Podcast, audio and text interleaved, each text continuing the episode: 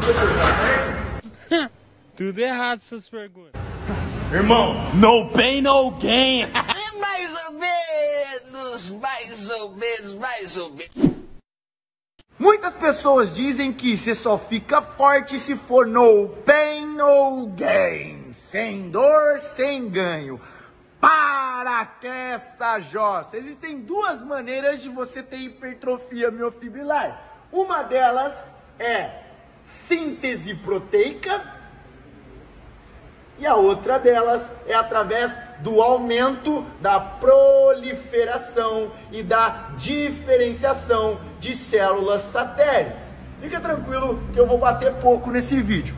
A síntese proteica, ela, ela, que que ela é? Ela é a comunicação, uma série de cascatas intracelulares que acontecem na sua célula muscular, que vão avisando o seu núcleo, vão avisando o seu núcleo para acontecer a síntese proteica. A síntese proteica, professor Adonis?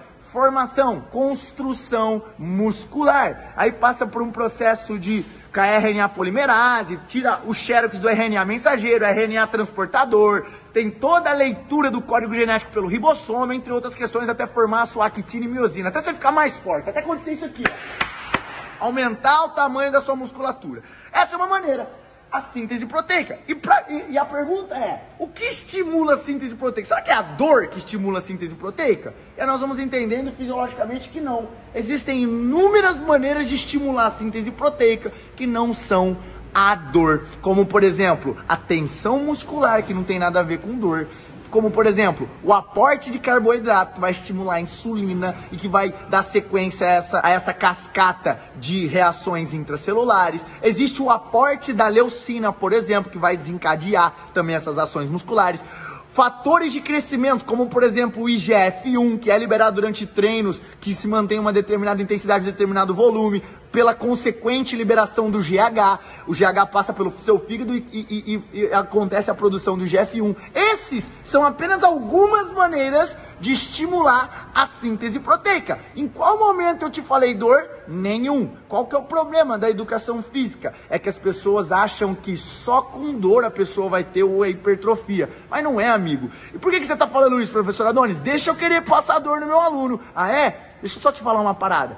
Existem pessoas, inclusive podem existir nesse momento, alunos teus, se você age dessa forma, que não querem sentir a dor que você sente no seu treino, que você gosta de sentir. Existem pessoas que não estão inseridas na academia e que querem treinar, mas elas não querem treinar sentindo dor no outro dia, ficar sem andar no outro dia, ficar sem mexer o braço, sem lavar a cabeça, sem tomar água. Não!